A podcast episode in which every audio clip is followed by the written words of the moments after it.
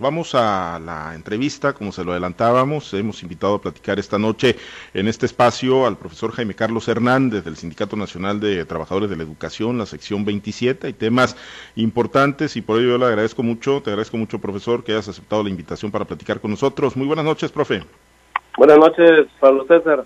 Al contrario, ¿no? Es eh, agradecerte la oportunidad del espacio para compartir con todos sus radioescuchas, que son muchos. ¿eh? Pues gracias, profesor. Pues bueno, eh, yo empiezo con lo que dijo eh, hoy por la tarde, hace unos momentos, el presidente Andrés Manuel López Obrador. No sé si les tocó pues ya escucharlo y tener registro. El presidente López Obrador, luego el planteamiento que le hiciera también el gobernador Kirin Ordaz, dice, va la vacunación para los maestros y queremos que regresen a clases presenciales antes de que termine el presente ciclo escolar.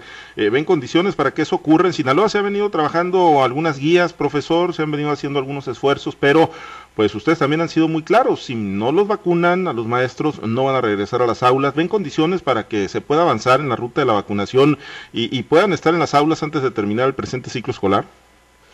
Bueno, este, em, empezaríamos por sí este, especificar y, y puntualizar que históricamente la escuela ha sido un espacio donde se percibe por la sociedad como un espacio seguro.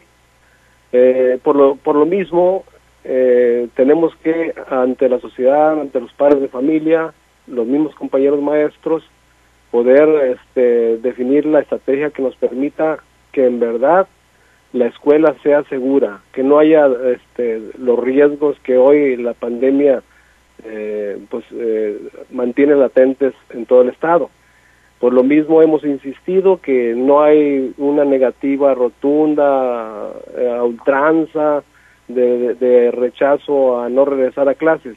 Lo hemos insistido que se busquen las estrategias para que en las escuelas los maestros podamos ir eh, seguros, porque nadie nos garantiza de momento que no nos vayamos a contagiar y mucho menos que nos puedan ayudar para resolver el problema de salud cuando ya eh, eh, estamos o, estarían eh, compañeros o compañeras con el virus dentro de su organismo, ¿no? Por eso la insistencia de que se busque la estrategia. Y hoy en día, pues sí, efectivamente se está trabajando la capacitación en todos los centros de trabajo, entendemos que es necesaria porque este, debemos de saber cómo conducir las escuelas, cómo movernos, cómo interactuar, de tal manera que haya garantías para poder evitar cualquier tipo de contagio. Lo mismo, yo creo que la preocupación va a ser de los padres de familia. ¿Por qué? Porque enviar a sus hijos a las escuelas es porque hay la confianza de que en las escuelas no va, no va a haber un foco de infección que transmita el virus a su casa, ¿no? Yo creo que es un asunto global en el cual todos tenemos que estar muy interesados para preservar la salud de las comunidades escolares. eh, profe, entonces, o sea, digo, aunque se diseñan algunas estrategias y se empiecen a intentar dar eh, primeros pasos, la prioridad para ustedes es que se les aplique la vacuna. Entonces, antes de tener esa interacción, ese contacto físico ahí con, con los estudiantes o, con otros maestros incluso y con el propio personal de las escuelas que de un momento dado les pueda generar una condición de vulnerabilidad. Sí, claro. Eh, nosotros entendemos de que ya entendió la Secretaría de Educación Pública que nosotros no, no vamos a asistir a las escuelas si no estamos vacunados.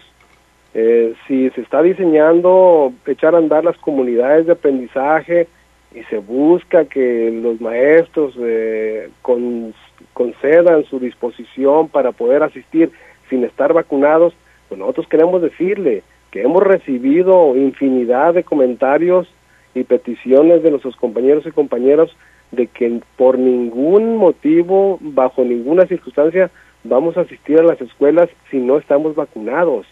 Claro, eh, estamos dispuestos a la capacitación, pero en ese entendido de que la autoridad educativa ya lo sabe.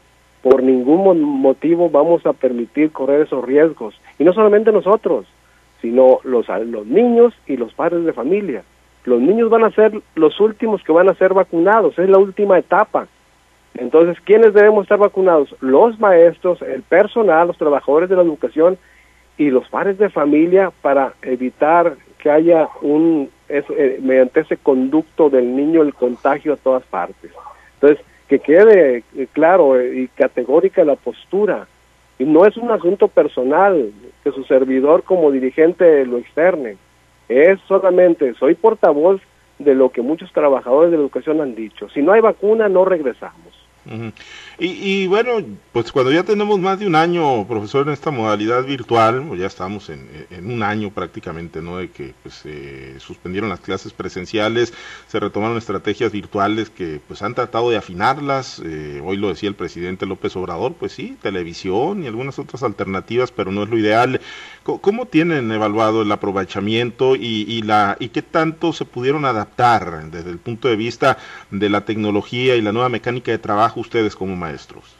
Mira, este, en, lo que a nosotros nos corresponde en el análisis general de, lo, de cómo se está desarrollando la actividad eh, académica, educativa, fíjate que eh, en verdad sí es cierto que, que las cadenas televisoras eh, pues ponen a disposición programas que sí van vinculados a los programas de estudio, pero la verdad es que si no fuera por la intervención de los docentes en actividades muy diferentes a, lo que está en, el en Aprende en Casa 1, 2 o ahora 3, pues yo creo que el avance sería menor. ¿Por qué? Porque tenemos que ver la realidad. En muchas comunidades las casas no tienen televisiones o no las tienen suficientes como para que eh, eh, dos, tres niños, cuatro, que los hay, pues pueden simultáneamente estar viendo cada uno su propio programa.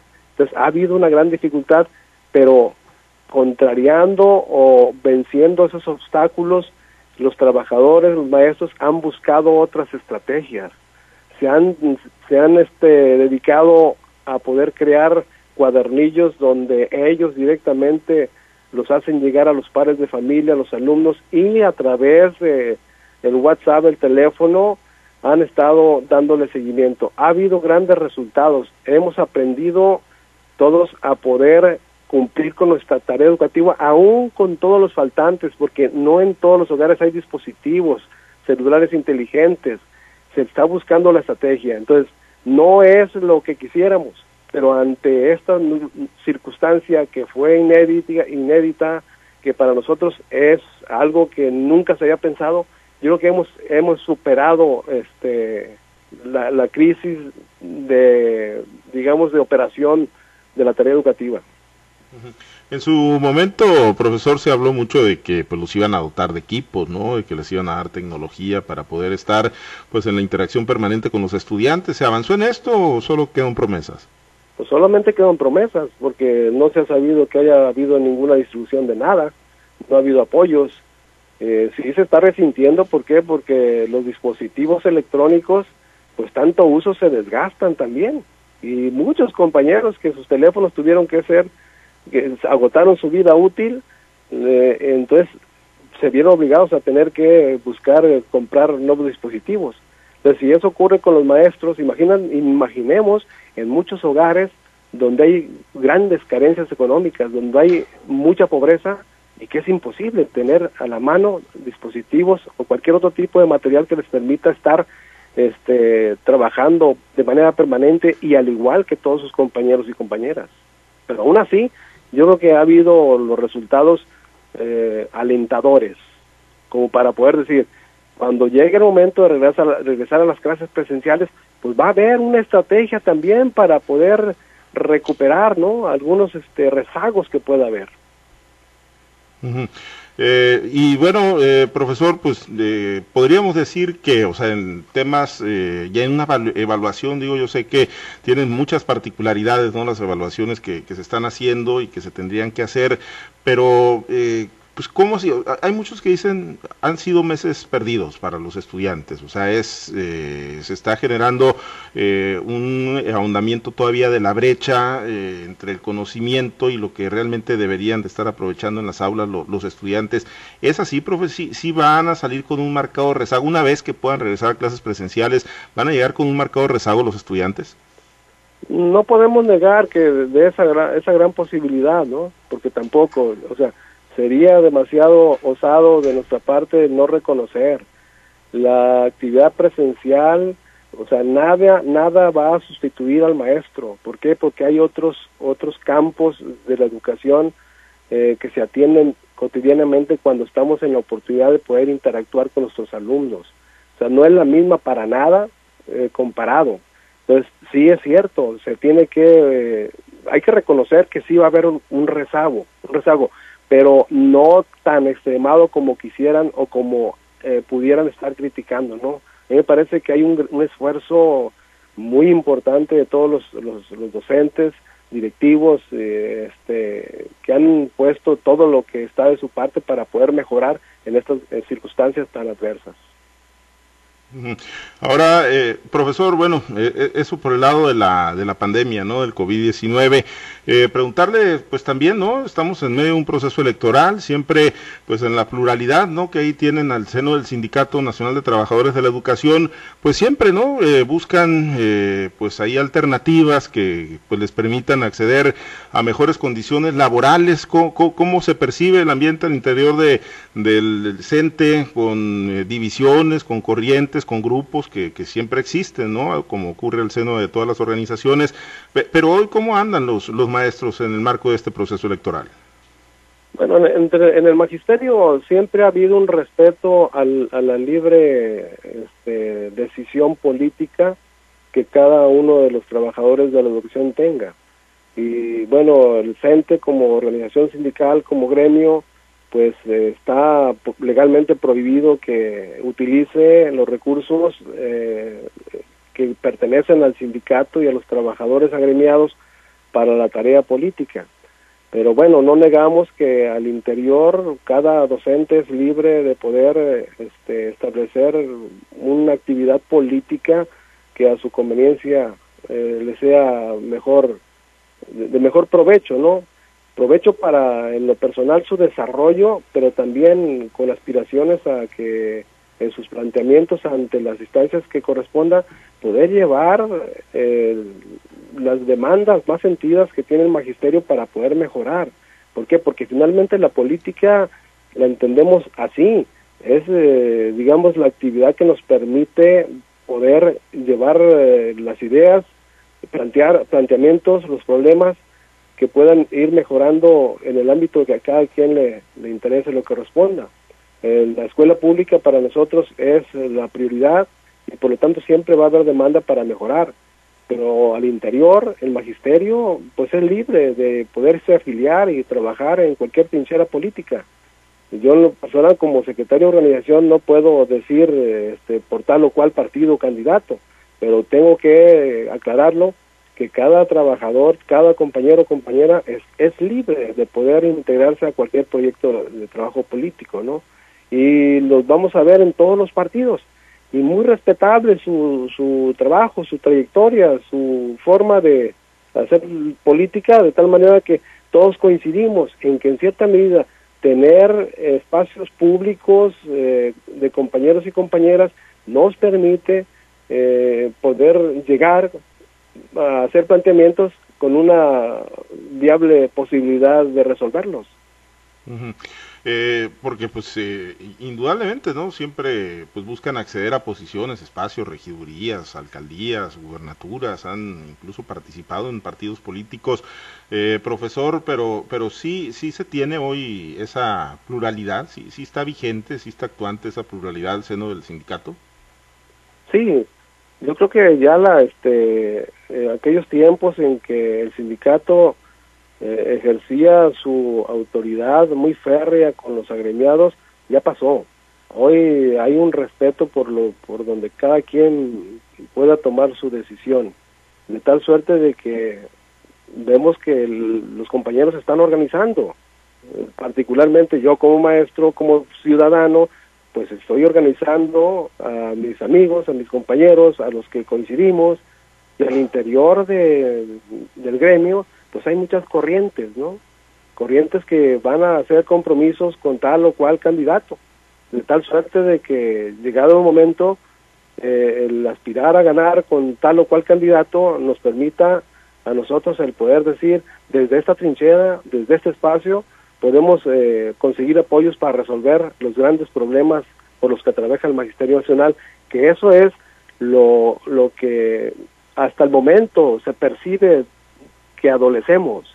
¿Por qué? Porque hay muchos problemas por los que atraviesan los agremiados y son problemas que se van haciendo muy rancios y no encuentran solución. Pues hay que buscar a través de la política también la solución a los problemas. Y ahí es donde se encuentra la motivación más importante para organizarse. Es decir, vamos a hacer compromisos con tal o cual candidato, pero en esa idea de que se asuma como tal para poder resolverlos. Pero ya sin sin una directriz corporativa, pues como antes. No, ya el corporativismo ya este debe quedar atrás.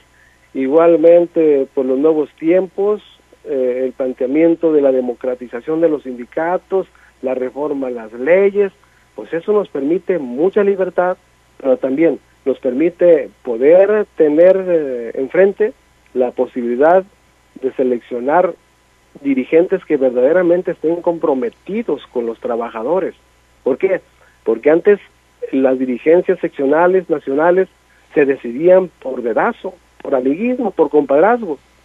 Y quienes llegaban a dirigir, pues eh, tenían compromiso con el que los puso y no con la base trabajadora. Hoy tenemos la oportunidad de poder, mediante el voto universal, directo, secreto, en el piso parejo, ojalá y fuera así, poder decidir y, y elegir a los mejores compañeros y compañeros que hagan un papel decoroso en la defensa de los, de los derechos de los trabajadores. Pero el corporativismo ya debe quedar en la historia.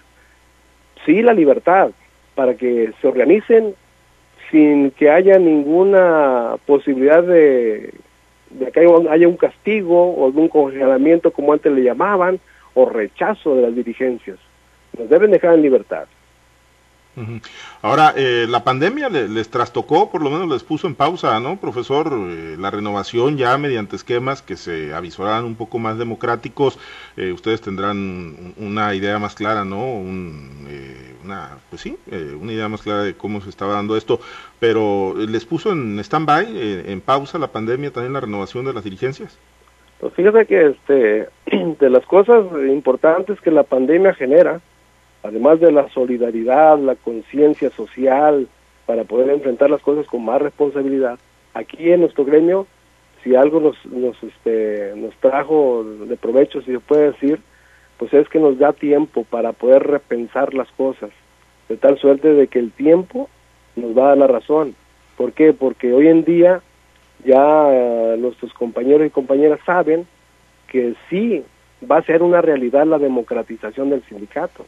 Y hace unos días el mismo presidente ya lo dijo, vamos a dejar que pasen las elecciones constitucionales para que los sindicatos ya se sometan al proceso democrático para elegir sus dirigentes.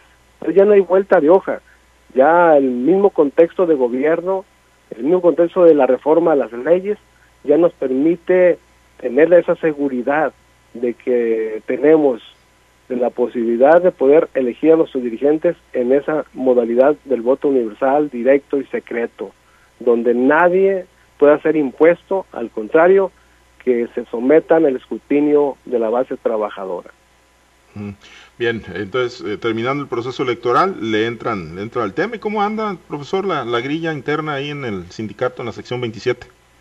Pues eh, estamos eh, en el diálogo, precisamente en mayo del año pasado, que fue cuando hubo registros de planillas, se registraron cuatro planillas, pero en este momento ha habido una serie de encuentros, de diálogos entre las diferentes fuerzas, de tal manera que va a haber una recomposición, se va, va a haber una reagrupación de liderazgos, de corrientes, donde lo más importante es cómo hacerle para que verdaderamente el CENTE en la sección 27 se democratice y que lleguen dirigentes verdaderamente comprometidos con los compañeros, que no sean abandonados a sus problemas.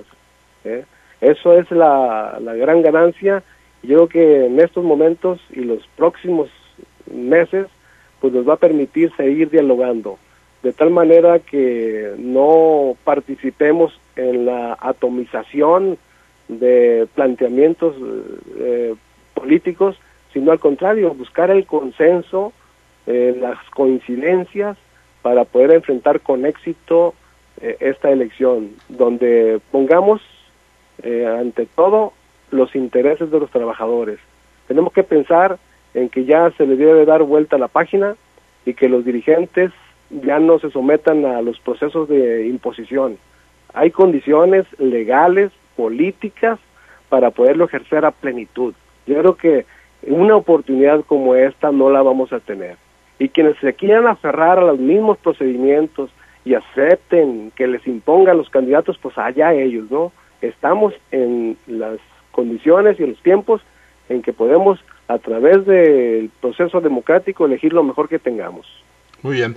Profesor, pues eh, agradecerte, recapitulando entonces con el tema inicial, sin vacuna no hay regreso presencial de los maestros a las aulas. No hay regreso presencial y es un llamado que tenemos que hacer los compañeros maestros, porque fíjate, eh, ha habido ciertas consultas y a veces pues la autoridad pudiera este, imponerse eh, cuando consulta a la gente y, y le pregunta que si quiere regresar a las escuelas, pues son preguntas que a veces suenan a, como que amenazas y a los compañeros se les hace feo o sienten temor el hecho de decir que no. Aquí el llamado es a los compañeros y compañeras a que por ningún motivo vayamos a aceptar regresar a clases si no estamos vacunados. Hay las condiciones, ya esperamos más de un año en esta pandemia, este, confinados, pues unos meses que esperemos a que, a que se nos vacune, ya podemos ir con la estrategia de vida de la prevención y de los protocolos, poder ya regresar a las clases presenciales. Pero en tanto no haya vacuna, no regresamos. Perfecto, muy bien. Profesor, te agradezco mucho que hayas aceptado platicar con nosotros. Muchas gracias. Al contrario, Pablo César, muchas gracias. Eh. Buenas noches, saludos. Buenas noches, es el profesor Jaime Carlos Hernández, secretario de organización del Sindicato Nacional de Trabajadores de la Educación en la sección 27 del CENTE. Bueno, el anuncio ahí quedó, ¿no? Por parte del presidente, se va a iniciar con la vacunación. No hay fecha, por supuesto, no se ha dicho qué vacuna va a ser, ni cuándo, ni en qué regiones se va a empezar, pero bueno, se, se anuncia, ¿no? Que, que se va a proceder a la vacunación de maestros para lograr el regreso presencial a las aulas antes de que termine el presente ciclo escolar. Y la advertencia, pues ahí está ¿no? Y le hemos escuchado también con maestros de la 53, si no hay vacunación para los maestros, si no se les aplica el biológico, no van a regresar a las aulas. Bueno, pendientes.